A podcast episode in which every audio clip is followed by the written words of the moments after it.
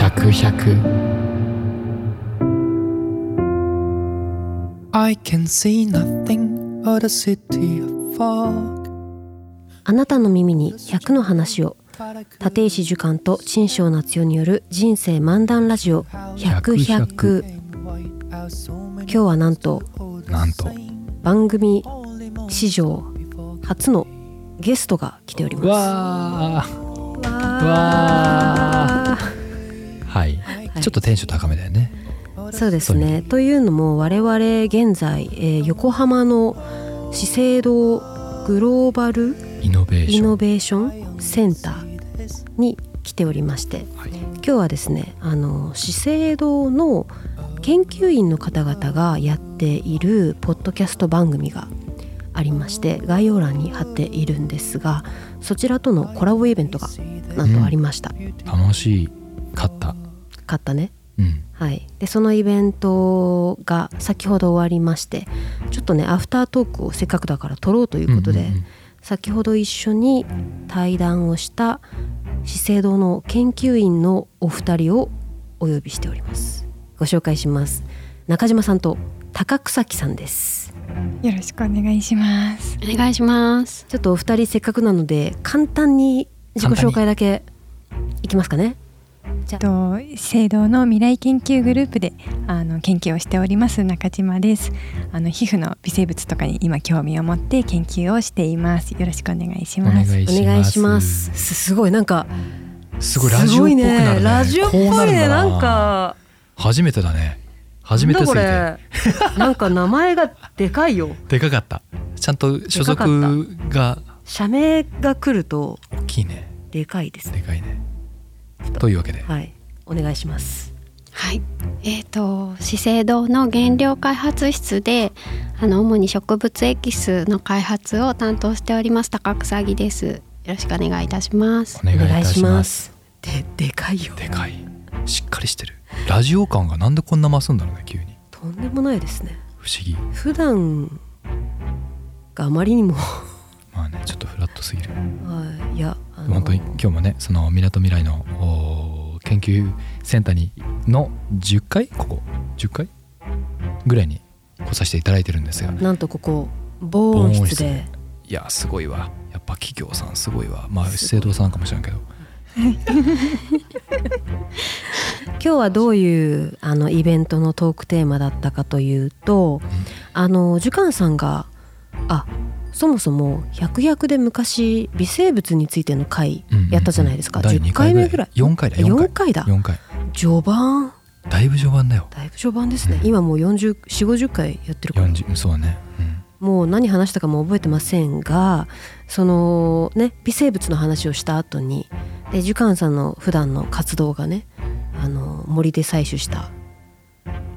木のドリンクをやったり木からこうね木のドリンクをやったりとかっていうところからお声掛けいただいてで資生堂の研究員さん中島さんが普段あの皮膚の菌の研究をされている方でで高草木さんが植物の森の再生のプロジェクトをされてたりとか、まあ、お二人とも結構ね、近しいとこうろ、んやってら、っしゃる菌とか微生物とかあすごいよねなんか勝手だけどやっぱりこうこう美容美のことをやってらっしゃる会社さんの中になんかこんなに普通になんだろうは話せるんなんだろうな話せるのが違うけどこううん微生物の話ができたり植物の話ができる方がいらっしゃるっていうことがすごい新鮮広いですよねうん広い。さっきもねさっきもあのトークイベントやった後懇親会という中で、えーいろんな方とお話しさせていただく中まさかのもうねあの挨拶に来られる方来られる方来られる方ち父が林業祖父が林業祖母が林業父が庭師庭師とかね山を持ってましたなんそばかっかやったねえなんかあれ美の会社さん不偏ってる今思日、議すとねごいですねそそういう人が多いんですかたまたま、たまたまじゃないかなと思うんですけど、うん、お二人はそのどうして めちゃくちゃそもそもな質問をしようとしてるんですけど、うんまあまあそのどうして美に美のこう会社確かにだったりとかこう菌とか微生物とかに興味関心が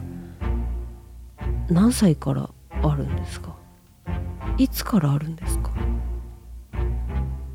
いやなんか化粧品会社に入ろうっていうよりはその植物とか微生物に興味を持ったっていうところから言うと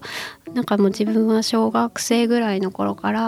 まあ、あの郊外に住んでたんですけど、うんなんか周りの自然がどんどん減っていく様子で虫とか鳥の声が聞こえなくなっていくっていうところになんか寂しさを感じてえ。ー植物を守るようなことがしたいって漠然に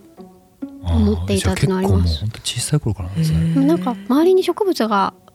勝手なイメージですけどがなんかあある環境で育った方は結構理系に進まれる人とはかいはいはいは多いいのかな、多い多いわかんないですけどなのでなんか今日その林業の人が多かったとか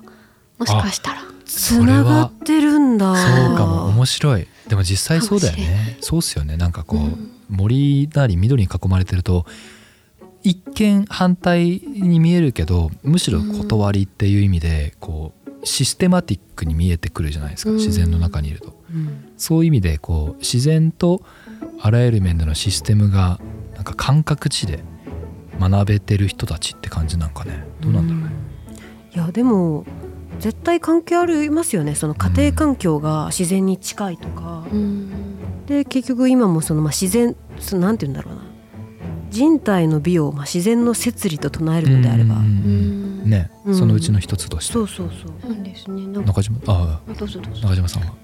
私もあの東京の郊外であの育ったんでやっぱ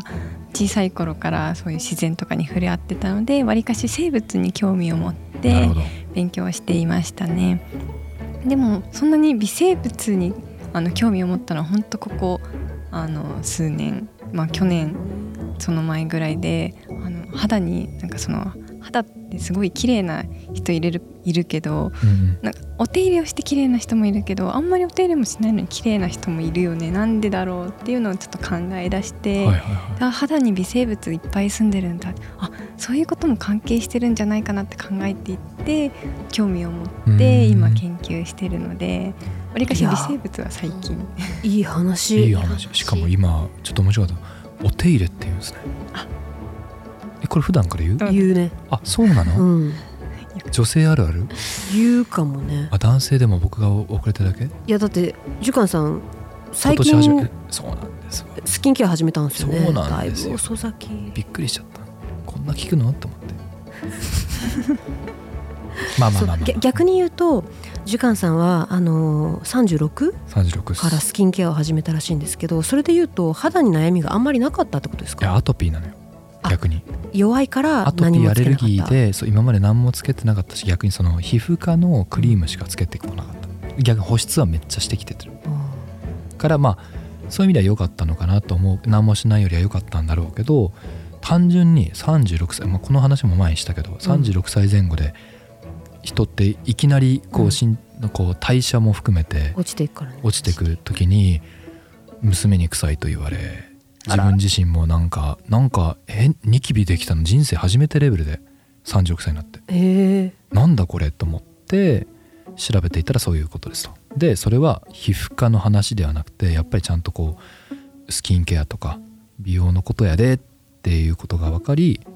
妻に相談して家とりあえず家にあるやつちょっと使わせてっつってやってたらあすごいと思ってなるほどそういう方もいますよね逆に肌が弱すぎてとかうんだねんでうん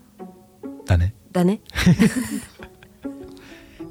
面白いですねお二人の話が面白すぎて今日もともとアフタートーク2 3 0分取ろうと思ってたけどちょっと超えるかもしれないですそうだねまあまあいいんじゃないですかいいいかいいかはいいいっとすいようことでいやあのしかも中島さんに至っては資生堂さんはうんお手を挙げて部署移動ができるらしいあって言ってたねすごくびなっいくでりすか羨ましいで金の研究をされてまだ1年そうですね1年半ぐらいですすごねくないですかいいよねでそこから論文とか読んだり独学でもうそういった専門の部署にいらっしゃるんですもんね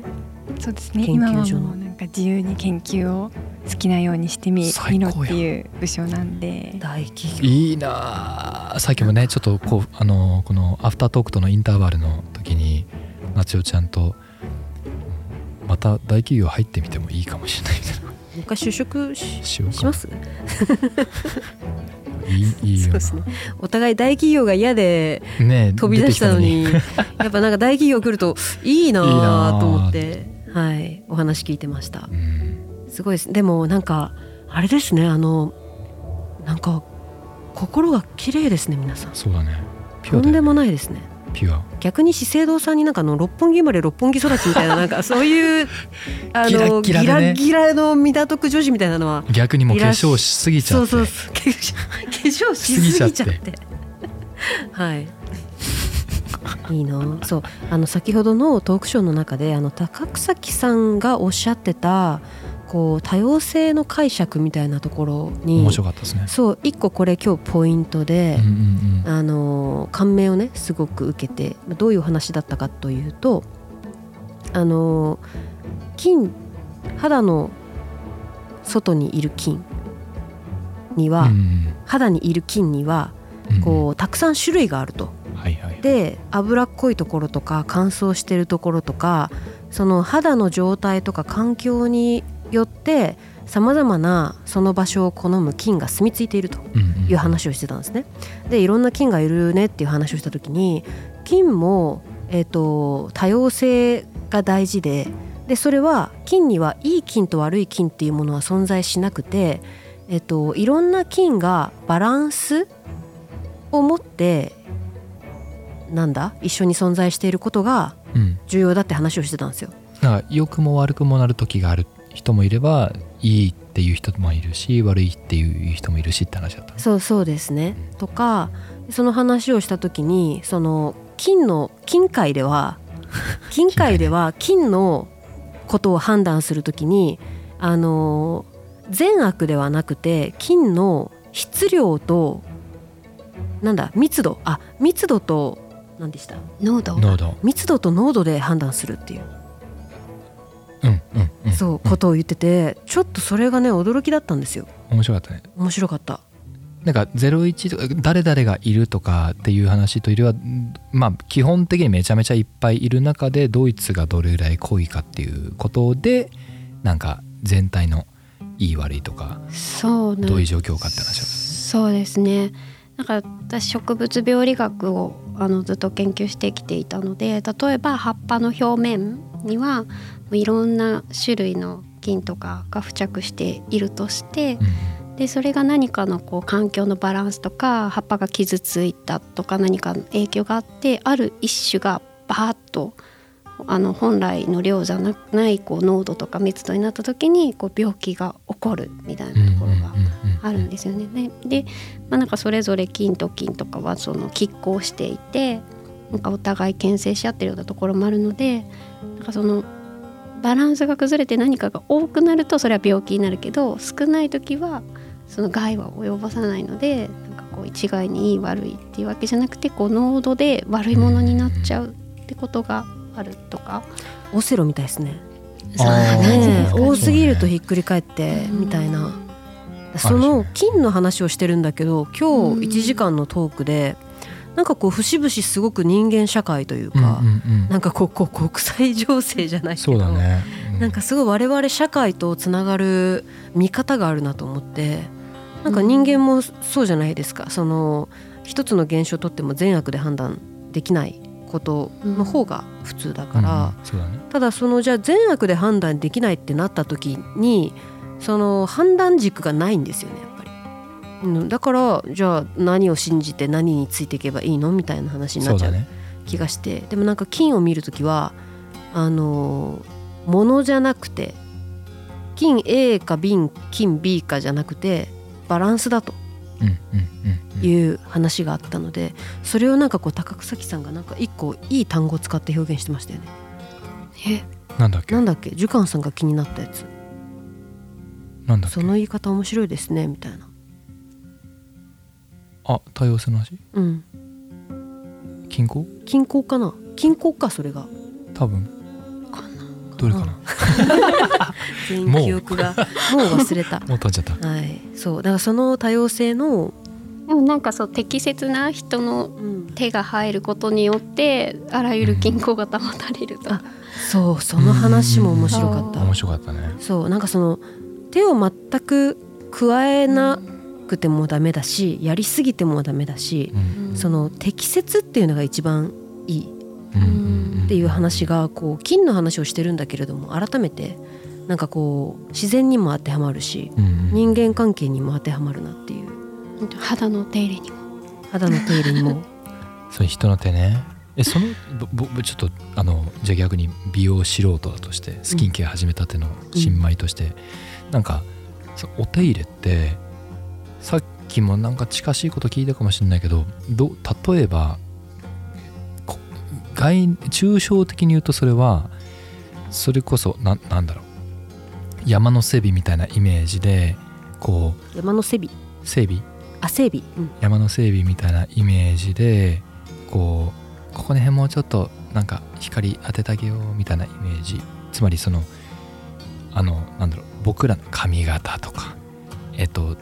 化粧品みたいなスキンケア品なんていうのスキンケアプロダクト もう何もわかんないスキンケア初製心品者すぎスるキンいやせいだよスキンケア初心者スキンケア製品製品うんうんうん、を使うこと例えばそれが雲みたいに光が拡散するよみたいなイメージで使うのか土木みたいにいやもうここの辺頬の凸凹なくしましょうみたいな感じで、えーなんだろうもうちょっと太ろう痩そろう痩そろう痩せようとか表情筋変えようと髪型変えようみたいな話なのか両方ありそうですよね両方できそうですよそうねですねなんかスキンケアあの化粧水とか乳液とかはなんか土台を作っていくもうかもイかメもーかジえ化粧品あのえ化す粧水とか乳液とかはあの乳液ってちょっと白濁してるようなはいはいわかりますよそこまでわかりますよ とかはあのどちらかっていうと土台を作る土台感じでメイキャップとかがそメイキャッのプどう見せたいかとかあメイキャップってファンデーションとか、はいはいアイシャドウとかはどっちかっていうとどう見せたいかになってるねはいどっちかっていうとなんかスキンケア育てていく感じがうんおー育てていくあ育てりまするねえあのあお肌微生物をあ微生物だけじゃなくて、その肌の生まれ変わり肌の細そ胞うお二人はあの肌をねこう別物だよねなんかそう肌として言ってないのよずっとわかるわかるなんか畑うーんそんな感じよねそんな感じなんですよなんかそのなんだろうこの顔顔って捉えた時に私は本当にもう皮膚皮膚として見てた けどお二人の話を聞いてるとなんかこういろんな微生物うんがもう最適のふかふかのベッドですやすや眠れるようなうんんんもう最高の芝生をはいはい整備して芝生はるちょっとうんまあごめんごめんごめんねごめんねごめんねごめんね今の悪かった疑問 ばかり疑問ばかりですよ。そう だねはい面はい、白いでもそんな感じでそうあの2人の肌の捉え方が肌として表面的に見てないんですよ見ねてないその微生物が住んでる場所として見てるのでこう育てるとかなんかこう使う動詞が違うんですようんうんうん肌に対してそうだよねわ、かるなんかそういう意味で私も自分の大腸だったりその体の中の土壌まあさっきもねあの中って言っても外だよねって話あったけどはなんかその感覚あるはーいご飯だよーって自分で食べる感じ、うんヨーグルトいっぱい飲んだりねそうそうそうそうそうそう金一丁粉みたいなね、はいーってなるんだけど、うんはい皮膚は逆になくてあその感覚、皮膚にそう考えたことがなかったんですようん家庭菜園みたいな感じなんですかサイエン例えが違ったみたいい難やしいでもなんかその一つの顔としてもなんかその皮脂が溜まりやすい場所はいはなんか皮脂を適切に除去する必要があるしあとシワができやすい場所おとかはなんかまたシワがそのできにくいようにとかなんかターンオーバーを促進したり張りができるターよンうオーバーな成分を入れたりとかなんかそので唇は唇で血行が促進されるようにとか血色がいい方がいいのでへなー赤いですもんねそのはいえそうなるとどうなの赤くなるんですよ赤深くなあるそれ美的な話健か康樹幹さん血色いい わ誰にだからなんかそう部部部位というか顔の中でもそのそれぞれのね部位ごとに適切なスキンケアがあるのかなと思うなんかそう捉えるとちょっとその肌荒れへの向かい向き合い方が変わります変わよるえねは逆にそうそう肌荒れってどういうことなんですか人によるってことですよねあれのただそうだね乾燥なのかとか私が説明していいのかどうかわかんないですけどなんか肌の細胞の外側には角層と呼ばれるなんか死んだ細胞の層があるんですよね。あら死んだ細胞なんか隠そうってのそうなんですよるほどでも角層があることでバリアになってなんかそのわ悪い菌が入ってこ侵入しないようにしたりとかなんか保湿を守ってくれているのでなんか先ほどなんかその芝生とかっておっしゃってましたけど、まあ、それが角層とするとその角層がこうきめ細やか枯にれなっ肌てオゾン 層やおう地球やようにこうそうあの整えるっていうのが大事かななんかよくあのピーリングピーリングとかって流行ってるじゃないですか。あれってやりすぎたらすごいヒリヒリするんですけそど、うそうそうそう取りすぎても良くないってことですそうなんですよありすぎても良くないし取りすぎても良くないし適切なうんんバランスがやっぱこれお二人にお伺いしたいんですけど、この都市化の進行で敏感肌が増えてるっていうのはあったりしますか？肌が弱い人が増えてるというのも先ほどのトークショーの中であの田舎の人が持ってる肌の菌と都会の人が持ってる肌の菌が違うっていうことをおっしゃってたんですけどその良し悪しがないという前提でなんかなんかなんとなくだけど都会の人の方が肌荒れしてるんじゃないかってちょっと思ったりするんです感じるよねそれはどうどうなんでしょうか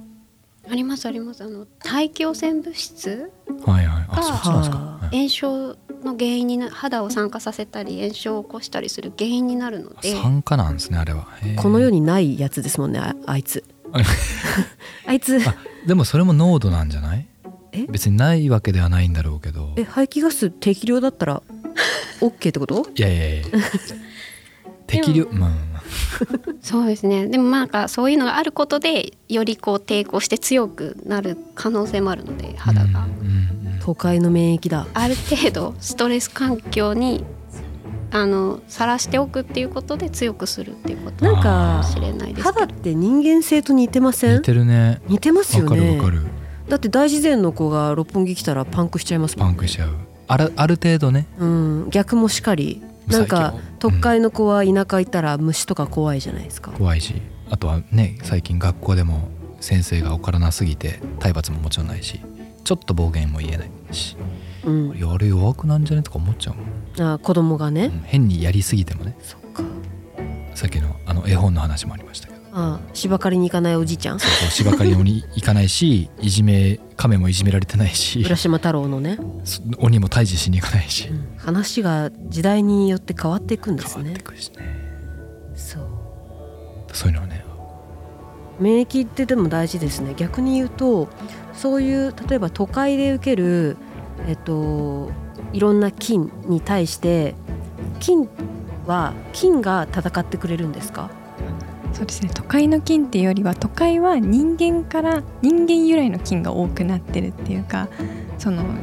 あの田舎とかだとその植物とかについてる菌とか土に住んでる菌とか様々いるんですけど都会だとあのひそういうのが少なくて人がいっぱいいるんでどっちかっていうと人があのそこの微生物を作り上げてるっていうかあのお家とかもそうなんですけど引っ越す引っ越す前はそんなに菌が少なくても引っ越してきた家族によってそこの部屋の微家生族物によがって決まるんですよねおももろいともと家にそのもともとその人たちが住んでた家の微生物に寄ってくみたいのがあって主幹さんち今何人ぐらい住んでるんです かじゃあすごいですよすごいねなんかしそっか自然の自然も菌その菌のあの環境を作ってるし実は人間も知らないうちにあのわかる環境の菌を作ってるみたいなあうん面白いお互いじゃあ別に都会の子が田舎に行ったら治るってわけでもないし逆もしかりなんですよねうんそのその場その環境に最適化していくってことなんですもんねそれぞれ反対にどっちもねどっちも、場がその住んでる人ってか金を持ってきた人にも近づくしうんその人がその環境にも近くもなるしうん、面白いで都会のちょっとその菌がいまいちなのはそのもっと自然環境だともっとあのいろんな種類がいるんですけどやっぱ人間由来の菌が多くなってるから、うん多様性が若干下がっていてさっきの多様性の話出たと思うんですけど多様性が下がっているとあの一部の菌がすごい増えててそれがちょっと悪い働きをしだすとへー大きな影響になっちゃうのが問題じゃないかって言われている。これ関係あるかわからないんですけどあの私19歳の時にインドをバックパッカーしてたんですようんう。んでちょっと友達と途中合流したりとかしてたんですけど1ヶ月ぐらいなんかあの私中国人なんですねでえーっとねず中小学校だけ日本で中高大社会人ずっと向こうなんですよ中国なんですよでその19歳の時にインド行った時行った時に日本人と行ったんですけど日本人に、えーっとね、23人ぐらいと行ったんですけどみんなお腹壊して私だけ余裕だったんですよお私1ヶ月間お腹壊さなかったんですようんだけど一緒に来た日本人は全員インド初だけど全員お腹壊してて私だから中国で変なもんいっぱい食ったからうんお腹強いんじゃないかって勝手に思っててあでもそうなんじゃないそういうことなんですかねやっぱ今の話聞いててもなんかこういるうんもう異物として認識されないねえされないというかかかってこ慣れいていいぞいいぞみたいな感じを感じました今日ちょっとうーんいや近しいやつがいいたんじゃないい、たんですねうん、だと思ううんそうなんだそうあとねさっきもね菌には寿命がなかったりとかはいはい、そう面白いなんかこううん、微生物せ微生物って生きてたりするじゃないですか微生物と菌って違うんですか微生物の中の一つとして菌が菌があるそうですね微生物を大きく分けるとあの真菌って呼ばれるカビが私たち人間に一番近いんですけどとあのその肌の常在菌とかの大腸菌とかはバクテリア細菌って呼ばれるバクテリアででも生物かどうかもわからない存在としてウイルスっていうのがあって生物と非生物の間そうですね面白カいテゴリーとした3つ大きく分かれるかなと。コロナもカビも大きく言うと仲間なんですねいやうんいや怒られる怒られるよ今日なんかいろんな学 者にまた後でさっきのはちょっとね ちょっと違うんだよって言われちゃいい絵描いてもらえたからそうですねウイルスとカビは違ううあ違うんですねそういや面白いですねなんかその今日の一番の学びはあの金の視点に立ってうんうんうん物事考えるとすごい解決がちょっと解いろんな解決法が見えてくるっていうですね本当に自分のこと自分だけど自分じゃない相手で、うん、だからこそ自分ってなんだっけって思えるからそうなんか楽し自いよね分に自分が自分一人じゃなくて自分の体には菌がいっぱい住み着いていることとかその菌いい菌だけを残して悪い菌殺すとかそういうことじゃなくて菌たちが全員幸せに暮らせるようにいい体を作ってあげるとか、うんうんうんいい皮膚を作ってあげるとか、うん菌に餌をやる気分でなんか肌を考えると全然多分違うスキンケアになるそうだねてか庭だよねやっぱ庭庭が一番近い感だっ覚ておみ水あげすぎたら草枯れるしあげなかったら枯れちゃうってことですもんねだからやりすぎは良くないからなんか肌荒れとかして応急処置でいつももうバシャンバシャン使うじゃないですか化粧品をそうだねとかサステプロイリ、ドとかねサプリが伸びしたりとかあれも本当は良くないんですよねどうなんですかサプリガム飲みはよく 良くないですよねガブ飲みは確かに適切な量 を毎日取り続けることが多分大事、 いやでも現代人だからうんできてないからいっぱいいるよね今時の人はもしかしたら、ここの SNS とか作ったらいいんじゃないですかどうどういうこといやここ自分というこの庭に住み込んでいる微生物の